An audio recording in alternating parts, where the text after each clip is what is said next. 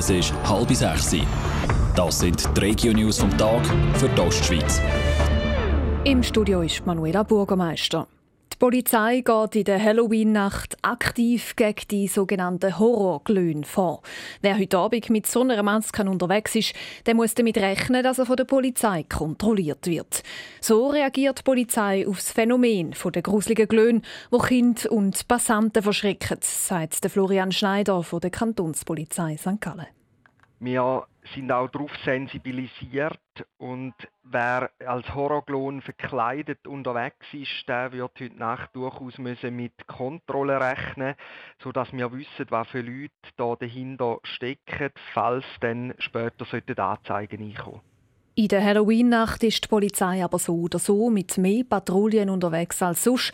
Das, weil es an Halloween immer auch einen Haufen Schmierereien und Sachbeschädigungen gibt.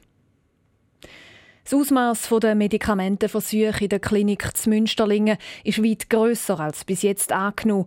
Das zeigen die Untersuchungen, die im Moment laufen. Raphael Wallimann.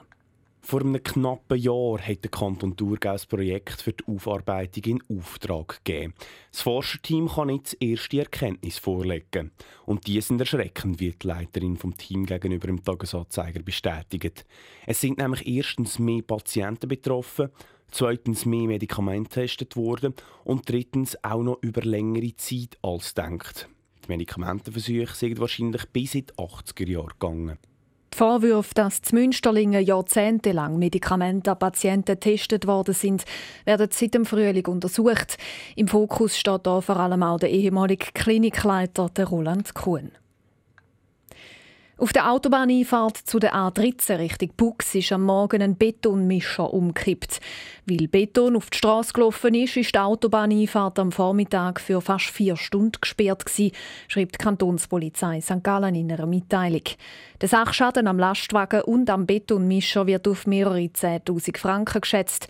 Mehr Informationen und Bilder gibt es auf toponline.ch.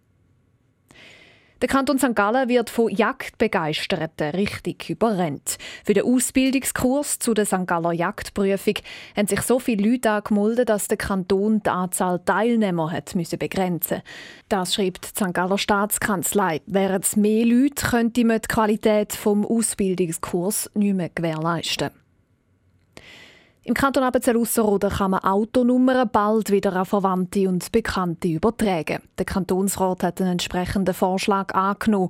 Das Übertragen ist erst seit dem März verboten gewesen, und das Verbot soll jetzt wieder aufgehoben werden. Der Regierungsrat muss jetzt die gesetzlichen Grundlagen für das schaffen, damit Autonummern auch wieder privat können weitergegeben werden Radio Top.